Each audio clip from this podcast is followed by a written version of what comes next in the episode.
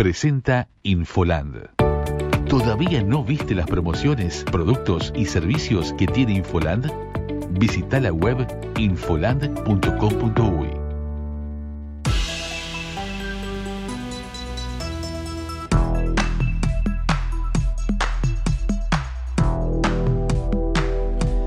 11 minutos pasan de las 12, buen mediodía para todos. En este momento en Montevideo hacen 29 grados con dos décimas de temperatura, el viento sopla del oeste a 17 kilómetros por hora, la, presión del aire es de 1008 hectopascales, 33% de humedad, 15 kilómetros de visibilidad, está algo nuboso el cielo por acá en la Plaza Independencia está bastante, bastante despejado, pero se ven algunas nubecitas por ahí por la vuelta.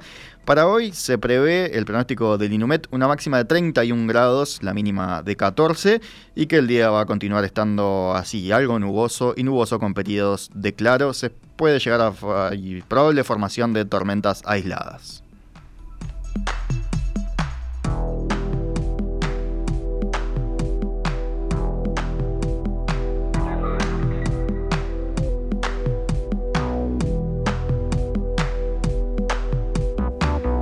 Las exportaciones de bienes alcanzaron un máximo histórico de 11.593 millones de dólares en 2022, luego de completar un incremento anual de 18,8%, según los datos relevados por la Unión de Exportadores del Uruguay, en base a documentos únicos de aduanas que no incluyen las exportaciones que salen del país desde las zonas francas e incluyen las exportaciones de energía eléctrica.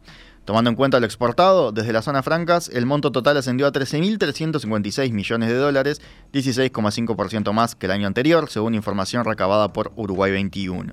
Según explica la Unión de Exportadores, el resultado positivo responde principalmente a las mejoras en los precios internacionales de algunos productos en la primera mitad del año, ya que en los últimos cuatro meses se vienen registrando caídas en las exportaciones.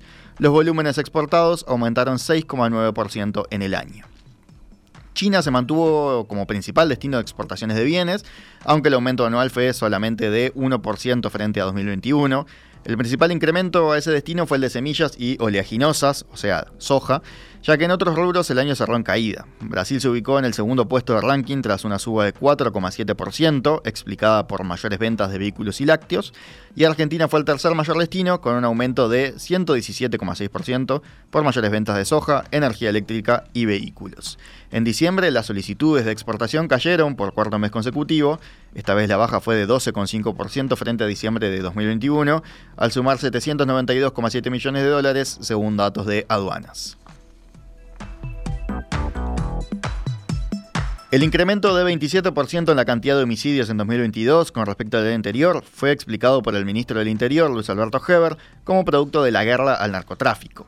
El jerarca optó por valorar que hubo menos crímenes que en 2019 y muchos menos que en 2018. El ministro fue consultado ayer en Paysandú en torno a las cifras cerradas al 31 de diciembre, que indicaron que a lo largo del año se registraron 382 crímenes. Fueron 82 casos más que en 2021, pero 11 menos que en 2019 y 34 menos que en 2018. Heber explicó por qué prefiere compararse contra esos años y volvió a rebatir las críticas de dirigentes del Frente Amplio, a los que calificó de agoreros de malas noticias. Comparamos con el 2019 no solamente porque es otra administración, sino porque no había pandemia. Entonces se puede acompañar el 2019 con el 2022. Y los que decían que estábamos en una especie de caos, de situación incontrolada, bueno, los asesinatos en el 2022 son menos que en el 2019 y mucho menos que en el 2018. Quiere decir que aquellos que generan alarma no la tuvieron cuando gobernaron en el 2018 y el 2019, donde estaba, había más homicidios que los que hay hoy. Según el último reporte del Ministerio de Salud Pública sobre COVID-19, los casos nuevos en la semana pasada fueron 9% más que en los 7 días previos. En concreto, el informe divulgado ayer indicó que entre el 25 y el 31 de diciembre se detectaron 8.957 nuevos contagios, cuando en la semana anterior habían sido 8.216. La tasa de positividad se ubicó en 31,5% entre 28.000 test realizados en el periodo. La semana previa ese índice había sido de 30%. Con esta evolución, los casos actualmente activos suman 8.285 en todo el país, 654 más que en el informe anterior. En el último día de 2022, el 46,3% de las camas de CTI estaban ocupadas, casi 7 puntos menos que en la semana previa. Lo que aumentó es el porcentaje de camas con pacientes COVID, pasó de 1,7% a 4,9% del total. Hubo cuatro fallecimientos con diagnóstico de la enfermedad entre el 24 y el 31 de diciembre pasados, frente a los 10 de los 7 días previos. Ayer, el Ministerio de Salud Pública comenzó a aplicar la dosis de refuerzo de la vacuna contra el COVID-19 a los mayores de 80 años y a las personas inmunodeprimidas que residen en el interior del país. También a los pacientes que viven en residenciales. El cronograma había comenzado el pasado lunes con la administración de las dosis a las personas con esas características que viven en Montevideo. La Federación ANCAP mantiene el corte del abastecimiento de combustible para aviones luego de haber efectuado ayer un paro en la tablada que demoró el suministro a las estaciones de servicio. Fue en un día clave, ya que los lunes es el, tradicionalmente el día en el que los distribuidores se abastecen luego del fin de semana, a lo que sumó el hecho de que durante la jornada cobró vigencia la rebaja en el precio de venta al público. La paralización fue por cuatro horas en rechazo a la decisión de la empresa de arrendar a privados las plantas de aerocombustibles de Carrasco y de Laguna del Sauce ante las pérdidas económicas que ocasionan. Hoy además el sindicato efectuará una hora de paro en las oficinas centrales del ente. El dirigente Rodrigo Arada indicó al país que las negociaciones están trancadas y asegura que luego de una serie de medidas la ecuación económica de esas plantas se logró mejorar. La federación exige que ANCAP retome su operativa.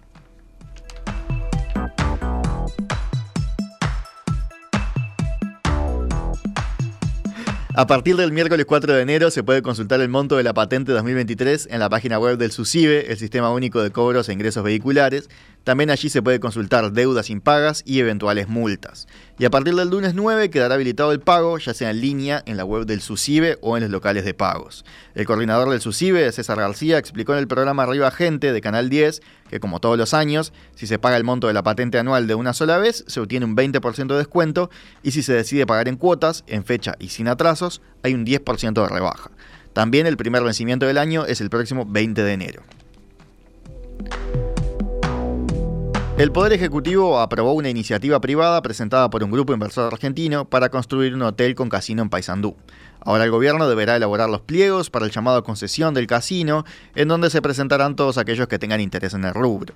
Este grupo argentino, Atena Paysandú, que según la comuna sanducera planea una inversión de 22 millones de dólares, contará con ventaja cuando se haga el llamado a interesados por haber sido el que presentó la iniciativa.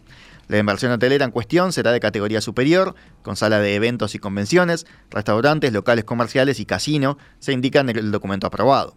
En esta línea, el intendente de Paysandú, Nicolás Olivera, expresó ayer que hace más de un año se viene trabajando con este grupo inversor, pero lo definitorio fue ahora la señal del gobierno nacional sobre la licencia para operar un casino, dijo.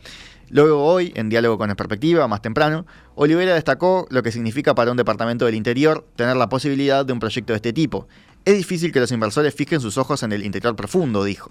A su vez, valoró que un proyecto de esta magnitud permite pensar a futuro, más allá de los problemas que vive Paysandú por la actual diferencia cambiaria con Argentina.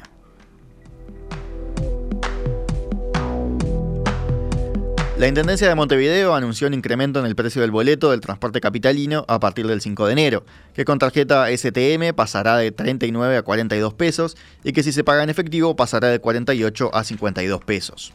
A través del nuevo ajuste, el boleto de dos horas pasará a costar 62 pesos con pago electrónico y 78 pesos con efectivo, el céntrico 29 y 39 pesos, el zonal 20 y 27 pesos respectivamente. Los jubilados categoría A pasarán a pagar 11 pesos y los de categoría B 19. El boleto de estudiante costará a partir del 5 de enero 23 pesos en la categoría A y 32,20 pesos en la B. El argumento de la Intendencia para determinar la suba es compensar la pérdida salarial que tuvieron los trabajadores del sector y las empresas a raíz de la pandemia. Según la comuna, y comparado con 2019, ante la baja demanda producto de la crisis, los ingresos de las empresas transportistas por la venta de boletos en la capital bajaron 37% en 2020 y 34% en 2021.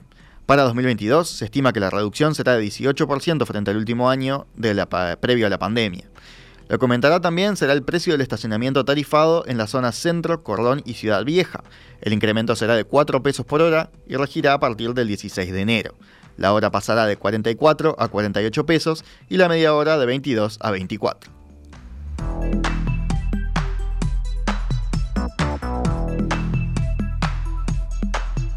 Nos vamos al panorama internacional.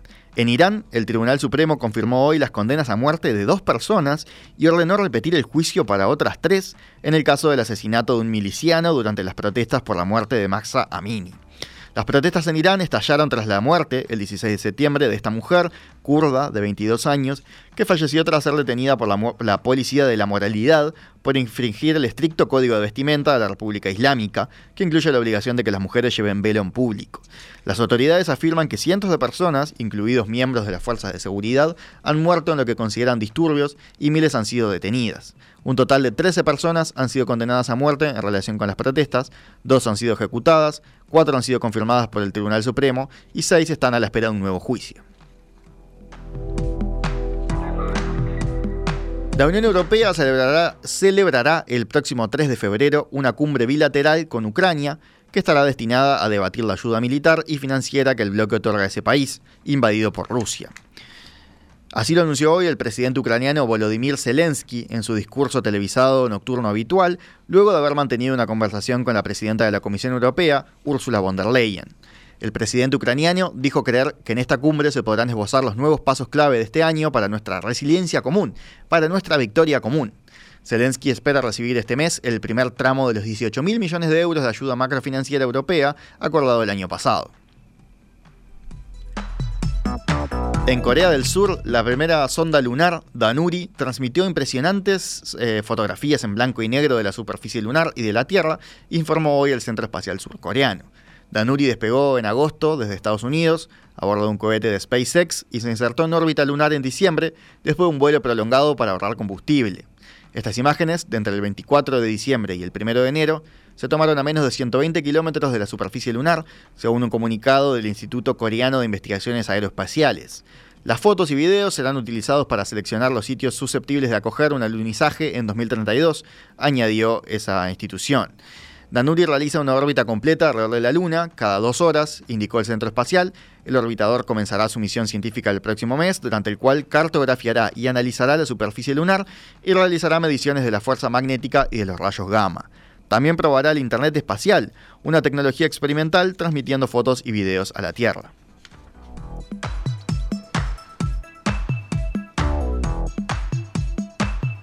Vamos con los deportes. Peñarol oficializó ayer el pase del brasileño Leonardo Coelho, en lo que ya representa la transferencia más polémica de la temporada en el fútbol uruguayo. El motivo es que Coelho, que hoy se presentará a entrenar por primera vez en Los Aromos, viene a ser campeón uruguayo con Nacional en 2022. El brasileño jugó en total 33 partidos para el tricolor y anotó dos goles. Hasta el momento, Peñarol confirmó además las incorporaciones de Abel Hernández y Sebastián Rodríguez. Según Tenfield, los carboneros también persiguen un acuerdo con Carlos Sánchez, que negocia la rescisión de su contrato con el Santos. En Nacional, en tanto, a la partida de Coelho se sumará la ida de Matías Laborda, con lo que los tricolores perderán para esta temporada a su pareja de defensas centrales. Ovación señala hoy que Laborda arregló su incorporación al Vancouver Whitecaps de Canadá. El que tampoco seguirá en el equipo es José Luis Rodríguez, que acordó un contrato de cuatro años en el Vasco da Gama de Brasil.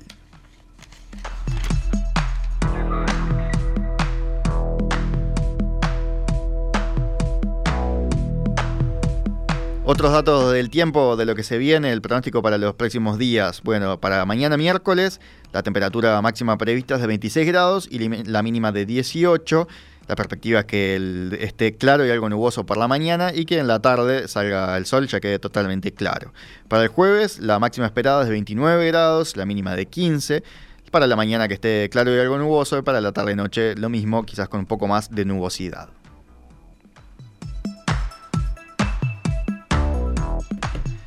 Ya se viene la conversación, ya se viene José Miguel Ona India, ya se quedan con más Radio Mundo.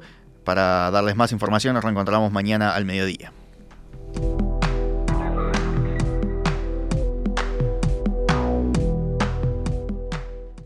Atención pequeñas y medianas empresas. Ahora las empresas pymes y los profesionales pueden comprar lo que compran las grandes empresas. Servidores, notebooks, mini PCs y decenas de categorías más. Marcas líderes como HP, Lenovo y Dell y más. En el sitio web de Infoland pueden encontrar los mejores productos, servicios y soluciones con la preventa y postventa que reciben las grandes empresas desde hace más de 30 años. Infoland.com.uy